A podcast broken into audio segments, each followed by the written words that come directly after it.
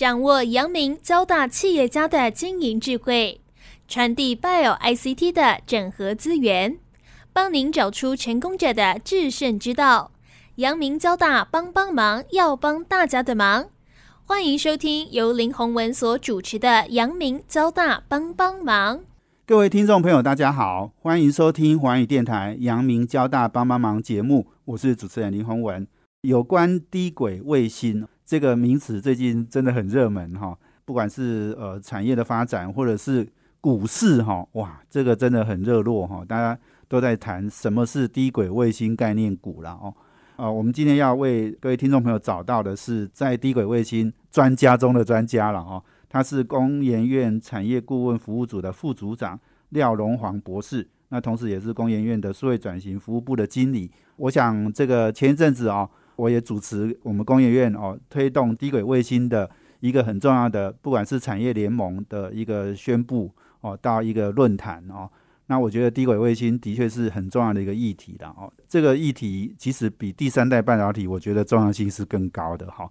因为这是一个全新的市场哦。对台湾来讲，那这个台湾的很多的产业呢，可以透过低轨卫星哦，切入到很重要的在地面设备啊，就是低轨卫星它有地面的很多的连接的设备哦，这是台湾很重要的机会。当然，我们在应用服务里面也有很大的机会啊。那当然，我们要想办法去争取哈。所以，我们先邀请我们工研院产业顾问服务组的副组长廖荣煌博士，先跟听众朋友打一个招呼。洪兄好，然后各位听众大家好，那很高兴来阳明交大帮帮忙节目，那来跟大家分享一下啊低轨卫星产业的一些发展。廖荣煌博士哦，是交大机械八八级了哈，那他后来呢念的清大动机的硕博士了啊，所以不折不扣呢，他是交青的产物了，对。好，所以这个我们先请呃廖博士来跟我们谈一下了哈，因为大家对低轨卫星哈最初的了解就是我们那个马斯克的那个 Space X 了哦，当然后来阿玛总的 Bezos 哈他也去弄了一个哈这个 Project Cooper 是不是哈？对对。那另外还有一家叫 OneWeb，一家叫 TaylorSat 哈，所以天空其实非常热闹的了哈，已经有很多的国际级的企业都在这一块低轨卫星哦在做布局。所以先跟我们谈一下，就是说整个市场的发展跟商机好不好？OK，好，谢谢。那我想，呃，我们都知道，在二零二零年，我们整个全球半导体的产值大概是四千四百零四亿美元了哈。那其实同期在啊全球的太空经济的产值是三千七百一十三亿美元，大概占整个半导体八十四点三 percent。那在整个太空经济的产值里面，其实我们又把它区分在一般太空的呃产业跟所谓的卫星产业。那卫星产业其实是呃台湾其实比较有机会切进去的，怎么来说呢？呃，卫星产业里面它又分了卫星发射、卫星制造、地面设备跟所谓的应用服务。那地面设备跟应用服务大概就占了九十三点五 percent，特别是在地面设备这边大概就占了一千三百五十三亿美元哈。那我们知道地面设备里面。很多都是所谓的呃，资通讯的一些 ICT 或者是光电的一些产品，那这正恰恰好是我们台湾目前的一些呃产业精密呃加工的一些产业的一些强项啊。那我们知道，在呃今年我们的台湾半导体的产值大概也接近在四点一兆台币啊。那如果我们看看刚刚讲到的这个全球的低轨卫星的地面设备的产值是一千三百五十三亿美元，大概也接近四兆台币。哇，所以跟我们的半导体一样大。对对对，所以这是一个渗透率的问题哈，就是说，当我们台湾的整个产业正在动起来，准备要去跨入这样的一个低轨卫星的新兴产业哈，那呃，如果我们加把劲的话，我们渗透率高的话，其实这是一个未来很看好，可以接近我们台湾半导体产值的一个新兴行业。对，所以市场在那里。看你有没有能力去争取，哦，去拿到了哈。其实我要跟听众朋友分享哦，就是市场够不够大哈，其实是很重要的哦。那我前一阵子写到我们第三代半导体哦，呃，这个其实大家都炒作了，已经炒作了不知道多少轮了哈。但是，哎，你去看呢，它真正的第三代半导体的市场，其实到二零二五年才只有四十几亿美金，就是一千两百亿。一千两百亿哈，对台湾半导体来讲，刚刚讲的嘛，台湾半导体有四兆多诶，那一千两百亿通通给台湾，也不过成长也不知道几趴而已，三趴而已啦哦。所以刚刚讲到就是说，呃，低轨卫星的市场其实看起来是很大哦，没错哈。但是问题来了哈，就是说，诶，这个市场台湾过去没有做过。过去我们知道，就是说，整个全世界的应该讲太空卫星产业哈，基本上是国家的这个，尤其是大国的产业哈，它一定是一条龙。哦，过去的产业的结构应该就是这样。那当然还有一个很重要，就是日本、韩国其实他们也很强。哦，那我们是后进国家了哈，所以我们怎么样去争取这个市场？哈，其实我想，我们今天为什么要找廖博士来？哈，就是因为工研院在这一件事情扮演非常重要的角色。嗯，所以我是不是也请廖博士你来跟我们分享一下？就是说，那这件事情政府注意到了。工研院也承担起这个责任哈，我们主要在推动的是从二零一九年就开始，对不对？对，跟我们分享一下我们在做这件事的一些想法。好啊，好啊。那我想我们可以先从说为什么台湾呃可以有这个机会哈。我们知道过去其实在国际上，在卫星这边其实国际已经发展很多，那都是在高轨道跟中轨道，那基本上它的门槛比较高，所以过去台湾很多的产业大概也没有办法参加哈，不管是在技术能力上。啊，或者是在整个呃产业的布局上面比较难。那为什么低轨道卫星台湾可以哈？那因为它的轨道低，所以它的整个呃发射的这个成本跟运营成本相对就比较低。特别是一颗低轨道卫星，它不像中高轨道卫星，可能上去之后就要待个十几年。啊，一颗低轨道卫星可能四五年它就会掉下来。啊，所以它的一个所谓的替换率也很高，那就有点像我们台湾目前呃一些优势的自动性产品一样，可能四五年就要淘汰。嗯，好，你一个手机可能用不到三四年就要换掉。所以第一个是这样一个市场，它其实慢慢的有一个浮现出来。那另外我们知道马斯克他是一个这个科技狂人啊哈，因为他的几个破坏式的创新，让整个太空发射的这个成本大幅下降。二十年以前，你可能发射一公斤的东西到太空上，你可能要花十万美金。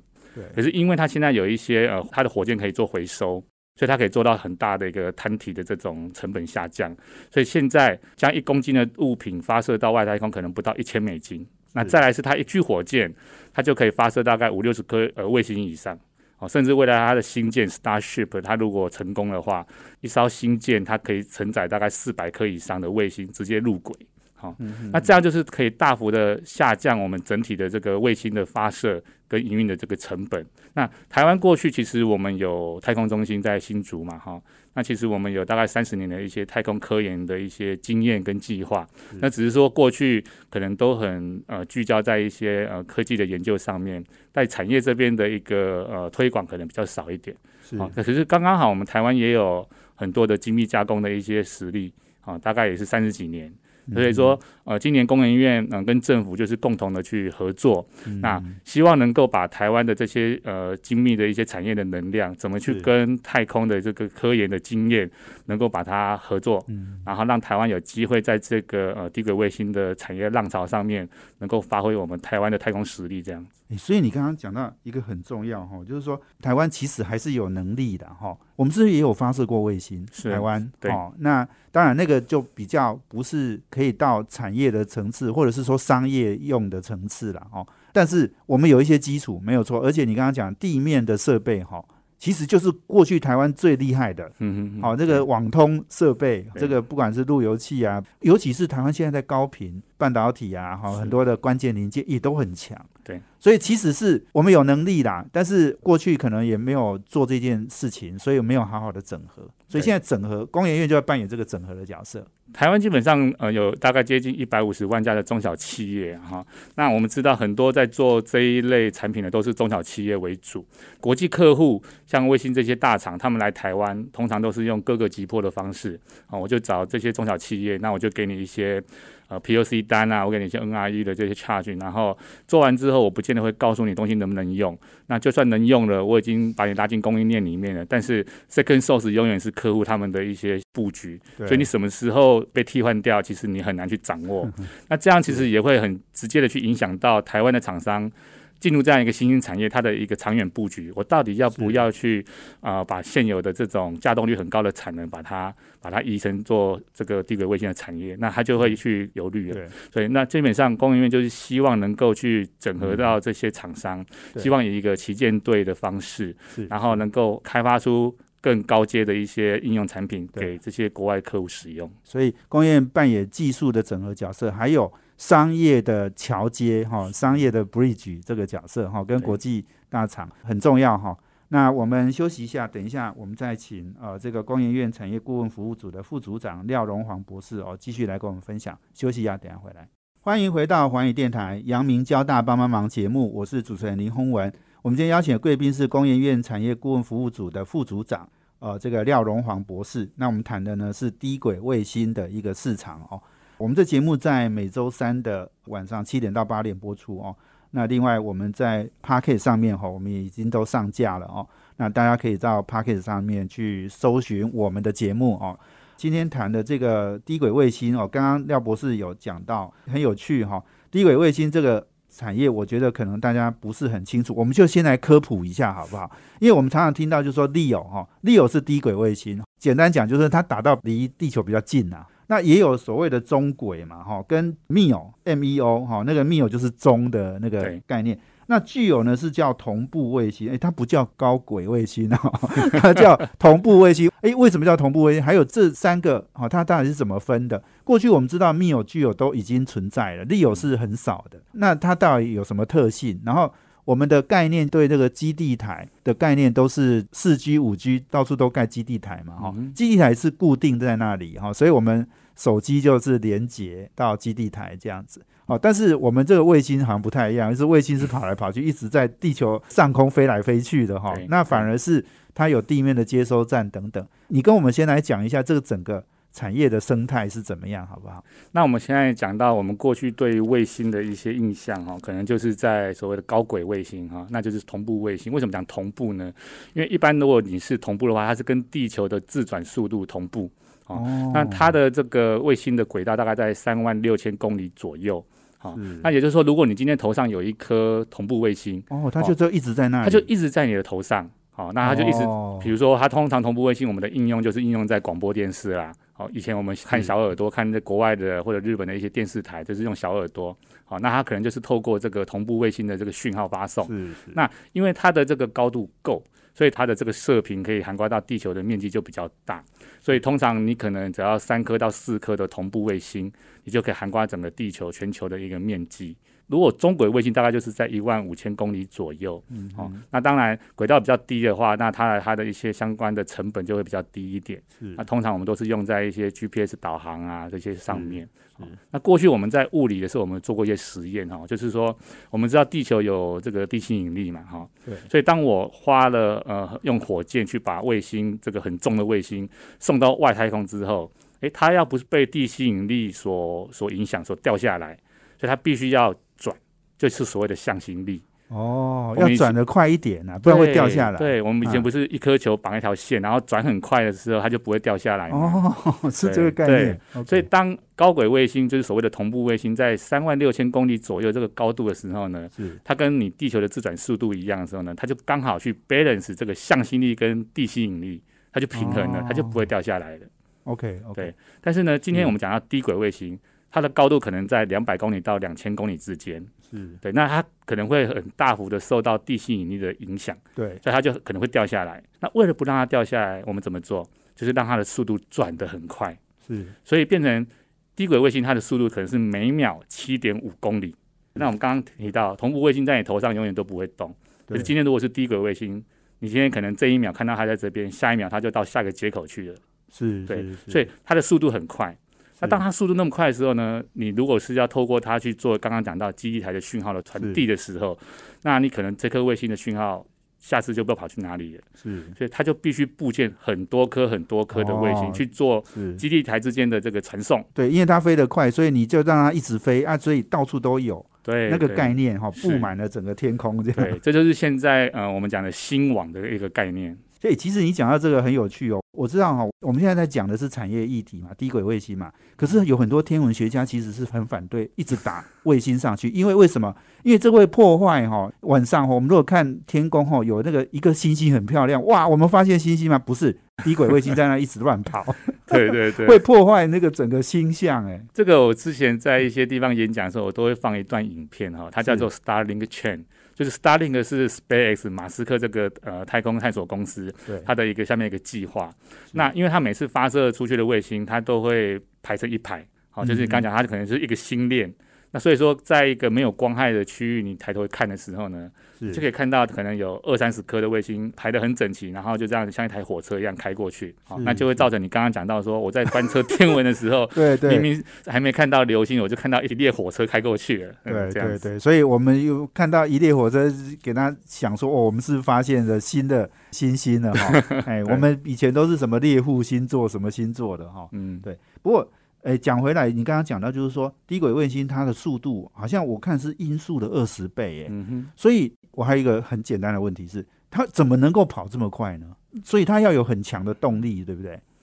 呃，基本上它卫星它送到轨道之后呢，因为我们知道，其实离开地球之后的空气是很稀薄，可能接近真空，所以你只要开始推动它一点点的力量之后呢，它后面其实不需要再有动力，对它惯性就会一直绕。那因为轨道越低的话，其实它的这个大气的浓度会越大，就会有所谓的空气阻力。是，所以呃，低轨卫星它跟一般中高轨卫星不一样的是，中高轨卫星它可能因为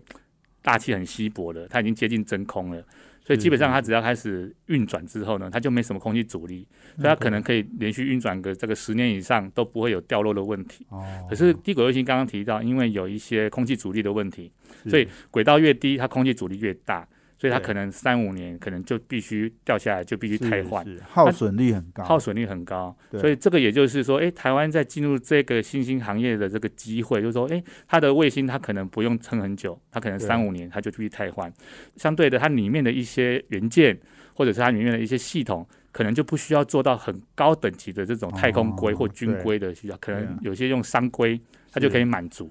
那这个就是台湾目前一些优势，这就是台湾的机会了。对，台湾的机会。对对对对，是 OK。所以你刚刚讲，如果三年到五年就要换掉哈，这其实也代表它的商机是比较大的。嗯，哦，但只是说这个卫星台湾做得到吗？这个生意？呃，我们刚刚提到哈，整个卫星产业它分成呃卫星制造、卫星发射。然后地面设备跟应用服务哈，那如果以二零二零年全球产值大概三千七百一十三亿美元来看，呃，占最大比例的其实是地面设备跟应用服务，对，大概就占了百分之九十三点五，对，啊，那我们刚刚提到，呃，以目前台湾的这个优势产业，在地面设备是比较好切入的，啊，因为过去我们虽然有很强的一些半导体跟一些自动性的产业，但是在太空跟卫星产业，毕竟我们是后进者，啊，可能在以亚太地区来讲，可能日本、韩国。哦，他们大概都比较先进去，所以如果以一个后进者来讲的话，我们先从我们比较擅长的地面设备这个领域切进去，然后慢慢获得一些国际客户的一个信任，是。啊，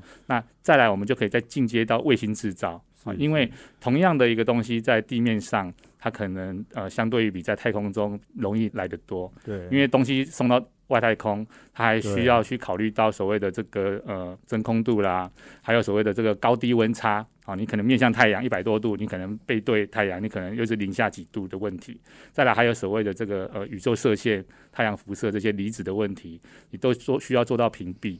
所以这个在做地面设备跟做在太空中的卫星的元件，基本上它的门槛又会不一样。对，所以你刚刚讲那个。卫星的呃制造跟发射，那个可能都是欧美哈先进国家的一些机会了哈。像发射，好像俄国啊，还有 Space X 啊，他们都有做嘛哈。是，对。那你你说那个制造，可能真的就是过去传统的那些国防军规做那些产业的人的机会了哈。也不用看了啦，因为你刚刚讲九十三趴，那已经够多了啦 哈，就是够你做了啦哈，所以。你刚刚讲到那个，我觉得是很有意思哦。大家对低轨卫星的产业其实了解是真的很有限。不过透过我们这个廖博士哈，廖博士是这个领域的专家了哈。他这样一讲哈，诶，我们其实是有更多的认识了哦。所以呢，我们休息一下呢，等一下再回来哦。我们今天邀请的贵宾是工研院产业顾问服务组的副组长。廖荣煌博士，那我们请他再来谈谈哈。那台湾呢，怎么样切入这个低轨卫星的产业哈？我想也是有一些步骤的。廖博士要来跟我分享工研院怎么推动这样的一个市场。我们休息一下，等下回来。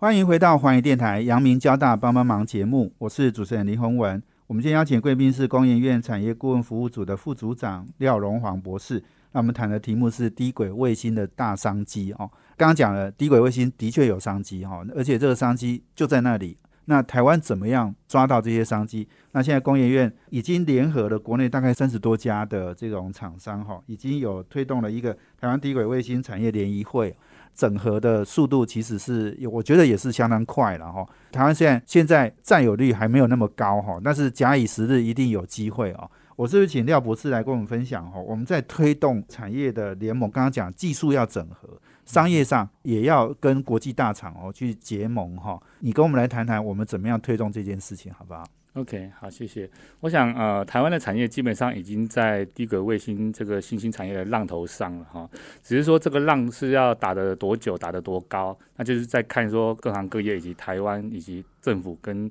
工研院的呃支持的力道在哪边哈。是。那基本上今年来说，我们呃工研院有跟呃经济部工业局的合作。那我们受经济部工业局的委托，我们协助工业局在帮呃台湾的这个企业做一个技术跟商业上的整合。以技术上整合来说，我们刚刚有提到，国外这些大型的卫星运营商，他基本上来台湾找供应链。那他可能就是各个击破的方式，哈，他就一家一家找。那做完之后，他可能不见得会告诉你说你公司的这个研发的布局会怎么样，他会给你很有限的一些 information。那我们知道整个供应链基本上还有上中下游，哈。那我们希望说台湾的这个呃厂商，它可以在所谓的低轨卫星的供应链比较高价值的一个部位，就是说能够做比较高单价一些系统。啊，如果我们以泵表来看，刚刚讲地面设备有那么大的一个商机，那地面设备里面，目前台湾很多厂商，它可能已经供应的一些电源供应器啦，然后呃机构件啊，然后呃 cable 线啊，电缆或者是 PCB 板等等，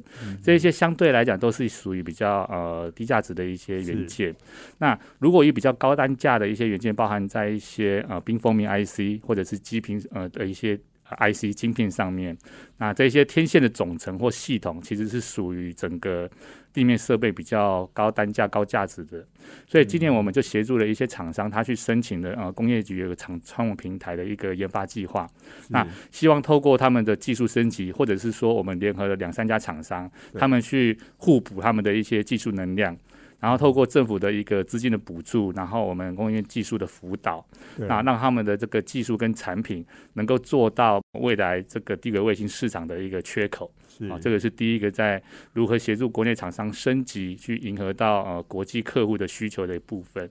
那第二个就是所谓的商业媒合哈。那因为这样的一个新兴市场的一个进入，其实国内很多的厂商他没有管道去接触这一些国际客户。所以我们就分成短中长期的方式来协助国内的厂商去跟国际市场做对接。短期就是说，国内可能有些厂商他的产品相对成熟，好，那只是说他找不到适合的客户去卖，好，那我们就去透过供应链一个法人的一个力量，我们去把这些国际客户找进来，然后我们推荐给他，哎，适合的国内的这些厂商的产品给他，嗯，好，那有了信任之后呢，我们就会进入中长期的一个阶段。嗯，就是我们说，哎，国内这些厂商其实呃有一些能量也不错，那我们是不是可以用一个中长期的合作的方式来推荐给国外的客户？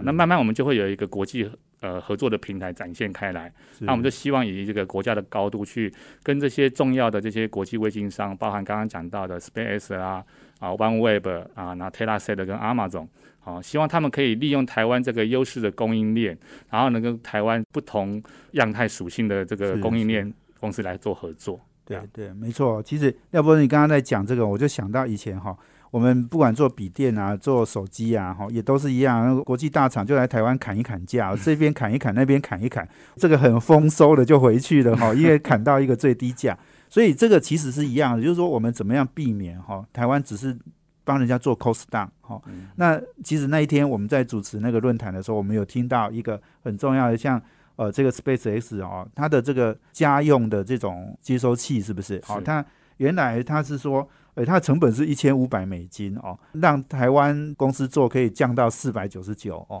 那这个如果是台湾只是做这种 cost down 哈，那我觉得没有意思了哦。我们应该是创造价值哦。所以你刚刚讲就是说，创造价值包括就是说那个很关键的零件，以前是用外商的。那我们把它取代哈，你刚刚讲很多 IC 或是天线这种是比较困难的，这我们如果能够做到，这个机会一定是更好的啦。好，所以这个事情我们已经在做了哈。我们的联盟厂商其实就是在做这件事情，要创造价值。那另外，其实还有你刚刚提到一个很重要的那个应用服务那一块，你那一块跟地面设备几乎是差不多大的。对，好，那那一块我们怎么做？应用服务包括很多，不管是呃货运啊、海事啊、航天啊，其实都有机会，对不对？对所以这个怎么创造价值，我们请廖博士也跟我们来分享一下。好，那这边我们来讲一下，就是说我们知道全地球有大概七十几亿的人口哦，可是有大概三十几亿的人口是完全没有网络使用，甚至有一些区域它的网络的速度可能不像台湾那么的一个方便跟快速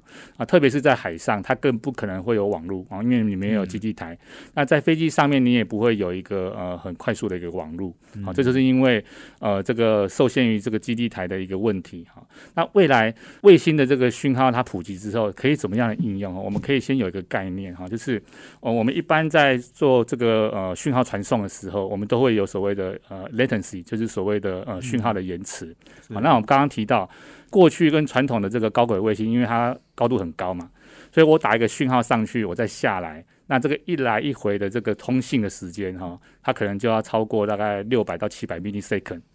好，那久而久之可能会超过一秒。如果说现在我们用卫星电话在打电话，诶，我们就会出现很严重的延迟。OK，那呃，这个延迟对于人有什么样的改变呢？然后通常我们人哈，我们对于超过一百 millisecond 以上，我们就会有感觉，我就会感觉有延迟。那我如果超过一秒以上的延迟哈，我可能就会转台了。啊，我可能就就会分心了哈，所以未来如果我利有低轨卫星开始普及了，它的这个 latency 的这种时间延迟可能可以降到二三十 millisecond，也就是说它开始接近我目前光纤的这种网路的时候，我可能在海上，我可能在飞机上，我可能就可以享受到跟在地面上一样方便、跟一样舒适的这种网络的这种呃的 solution，所以我可能可以在飞机上打手游。我就不会受限在飞机上那个所谓的基地台看它一些影片跟玩游戏。那在海上，我可以更方便的去做一些通信啊。像我们知道台湾，呃，有我们是大概全球前三大的这个远洋渔船的一个国家，是啊，我们也有一些游轮等等。那在海上，如果我可以透过低轨卫星的方便的通信，对诶，那我就可以有很多的呃应用可以在这里面。同时，我可以有很多的新创公司做很多的 App 啊，是很多的应用，利用这样一个方便性，在很多没有固网环境下面，我可以有很多的一些呃应用的城市，嗯可以做很多的发挥。你想要说在飞机上上网这件事情哈，哇，以前真的很贵，对不对？对以前的飞机可能连的就是那个具有同步卫星那个，它的服务因为使用的人少了，它一定很难降低成本啊对所以为什么在飞机上上网这么贵？哈，但是以后有利有有低轨卫星的话，诶，这个这个 cost 就可以降下来了。没错，所以飞机是一个航天呐、哦，这个海事啦，哈、对。那其实还有更重要，就是说以后的自驾车，是。哦，很多车子当然大部分是在呃城市跑了哈，但是可能有些国家土地比较大的国家，它可能就需要这种低轨卫星来辅助它到那个比较偏远的地方的时候，它的这种网络的连接嘛，哈、对这个看起来都是有很多的应用了哈，但是这一块应用我们怎么做呢？我们怎么样透过工研院的联盟，然后去创造这个，让台湾厂商也能够吃到这一块应用的一个大饼？呀，的确，像刚刚提到自驾车，它可能在没有固网环境的条件下面，如果你是用所谓的中高轨的卫星，因为它的呃延迟比较长，所以你可能差个几十 millisecond，你可能车子就会去就就撞。车了啦。对对，所以在很多的未来自驾，不管是自驾车、自驾飞机，或者是一些船上面，低轨卫星是必然的。所以，当你低轨卫星的环境开始充足之后，那就会有很多的衍生的应用出来。那工研院其实在今年也有协助呃一些厂商在所谓的这种行动载具上面的天线去做开发。好，因为刚刚提到，当你卫星很快速的在跑，你不是固定的天线，而是你是行动中的话，那它会有另外的杜普勒的效应出现，那又是另外一个技术门槛。那其实我们都看到这些呃未来产品的趋势，那大概工研院也开始协助这些厂商进行这样的发展。对对，好，我们今天访问的是呃这个工研院产业顾问服务组的副组长廖荣煌博士。那我们休息完了，等下再回来谈低轨卫星。欢迎回到环宇电台阳明交大帮帮忙节目，我是主持人林宏文。我们今天邀请的贵宾是工研院产业顾问服务组的副组长廖荣煌博士。那我们谈的题目是低轨卫星的大商机哦。刚刚我们讲到这个低轨卫星，呃，其实市场很大哦。那台湾其实也很有机会哦，虽然过去我们做的很少哦，那但是我们的这个资通讯跟半导体的实力真的很强，然后所以这个工研院又是国内我想来推动这件事情，应该是不做第二人想了，然后因为工研院有这样的整个产业的发展的经验哈，然后政府也很信赖工研院，让把这件重要的事情交给工研院哈。那我们廖博士又是推动这件事情的主角哦。那跟我们来谈一谈哈，因为呃很多的新的技术都其实都要面临很多的考验呐哦。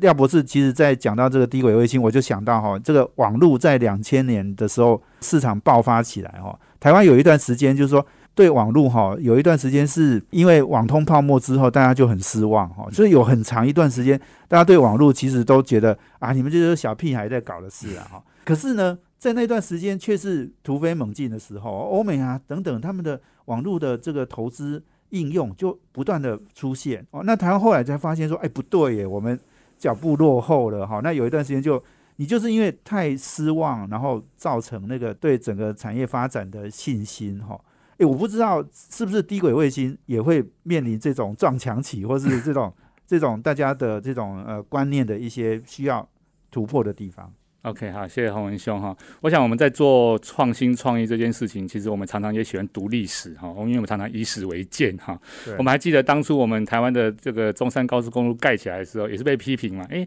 那个是有钱人才会开的嘛哈。然后 iPhone 手机刚出来的时候很贵，然后我们也说，诶，那是有钱人的玩具嘛哈。所以很多新兴的产业、新兴的技术、新兴的产品刚到这个市场上面的时候，都会面临这样的挑战。哦，那我这边就举一个，就是所谓新兴产业的一个技术发展的曲线哈。横轴是时间，那纵轴就是所谓的市场对这个新兴技术跟产品的期待。通常一开始呢，它就会一飞冲天，哇，市场对这个技术跟产品有很高的期待。可是过一段时间之后呢，越来越多人了解这个产业后，它会有一个高峰期。如果这个高峰期没有发展出相对应的产值的时候呢，市场对它的期待就会掉下来。可是如果大家什么事都没做，那可能这个新兴的技术最后就死掉了。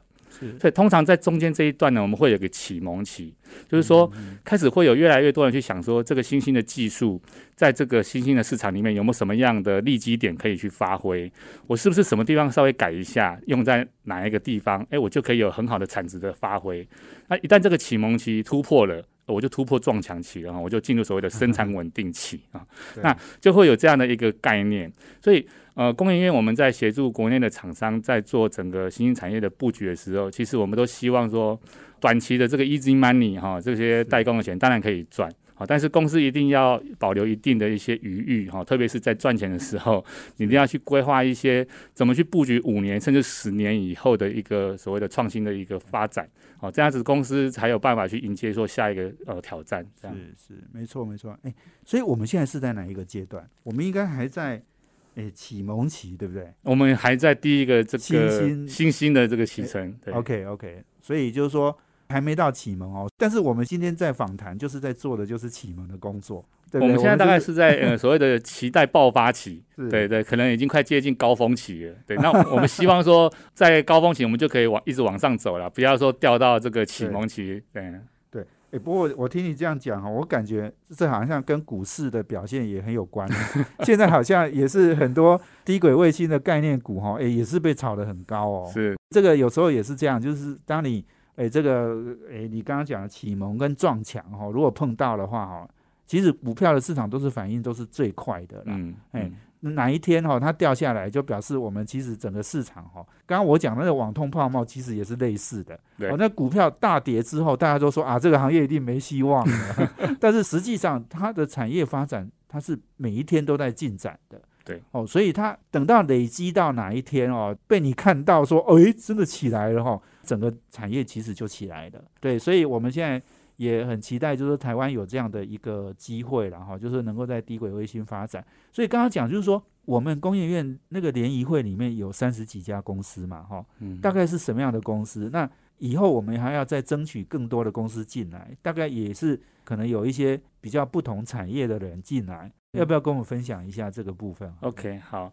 呃，工研院成立了一个呃台湾低轨卫星产业联谊会哈，那截至目前为止，大概有大概八十五家以上的厂商，各行各业的厂商在里面了哈。那当然呃，初步都是很多的一些呃硬体的一些供应链。那其实里面开始也会有一些新创公司产生哈，就是我们刚刚提到，目前全球的这个呃卫星的产业里面，最占最大宗就是地面设备的制造跟所谓的应用服务。好，那其实我们认为，呃，台湾不止在地面设备有很好的一个机会以外，应用服务其实我认为会是另外一个大宗。那事实上市场也很大。好，那所谓的应用服务就是说，我们可以透过呃卫星的讯号，它落地之后，可能可以利用一些 low data，可以做很多的一些呃延伸的应用。举例来讲，我可能过去我们知道，呃，当你发生森林大火的时候，当你发生火灾的时候，可能已经烧烧一整片了，那你救灾可能会很困难。但是我如果可以透过很便宜的一些呃及时的森林的一些照片，我可能有一些烟的时候，我就可以马上透过这个及时的通讯，我就可以去通报消防局，所以我就可以防微杜渐啊，我就可以说，哎，在还没有发生大火的时候，我就把这个森林大火就灭掉了。好，那我觉得类似这样的应用，可以是台湾很多的这个中小企业跟新创公司它可以发挥的地方。所以工研院目前不止在协助厂商在硬体的短中长期的呃生产制造，然后协助链接国际以外，我们在明年也会办一个全球性的这种低轨卫星。二零二二年，二零二二年，对，对，我们就会办理一个全球性的这个创意竞赛。我们希望就是说，呃，向全球增建。好，那透过这样的一个创意竞赛的过程，可以让这个呃国内的厂商可以去看得更远，了解说，哎，国际市场在看这个新兴产业的时候，他们的这个 scope 有多大？他可能不会只是看在地面设备的应用，他会觉得说，未来低轨卫星的普及之后，它可能会颠覆我们很多在目前三 G、四 G 甚至五 G 的一些应用的想象，